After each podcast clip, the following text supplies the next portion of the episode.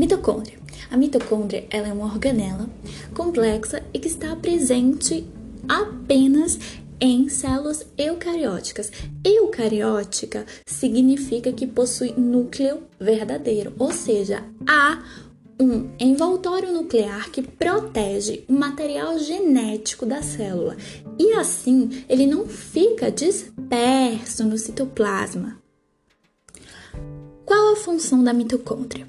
A mitocôndria tem função de produzir energia, ou seja, ATP. Então, ela é responsável por esse processo que é chamado de respiração celular. Agora, de onde sai essa energia para ir para o processo de respiração celular?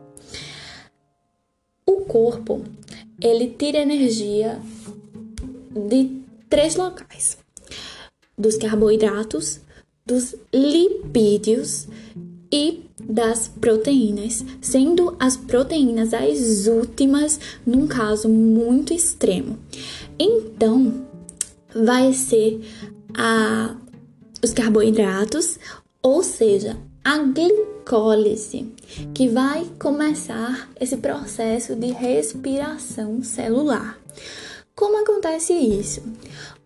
Quando nós comemos é, um biscoito, um cookie, e vamos ingerir esse cookie. Esse cookie no nosso corpo, ele vai ser é, começar a ser é, quebrado em várias partículas e partículas bem pequenininhas até chegarmos na glicose. Então, é com a glicose que vamos ter o primeiro processo de respiração celular. Como é a estrutura da mitocôndria? A mitocôndria ela possui duas membranas lipoproteicas, uma externa e outra interna, com dobras, e estas dobras são as cristas mitocondriais que têm partículas sintetizadoras de ATP. Temos também a matriz mitocondrial e na matriz mitocondrial vamos ter os ribossomos e o DNA mitocondrial. Ou seja, a mitocôndria ela é uma organela complexa e ela é uma organela independente, poderosa, porque ela tem os seus próprios ribossomos que produzem as suas próprias proteínas. Ela tem um DNA mitocondrial dela, é dela, é próprio dela. E esse DNA faz autoduplicação quando quiser. Mas por que essa independência? Como começou isso? Veja só. Teoria endossimbiótica.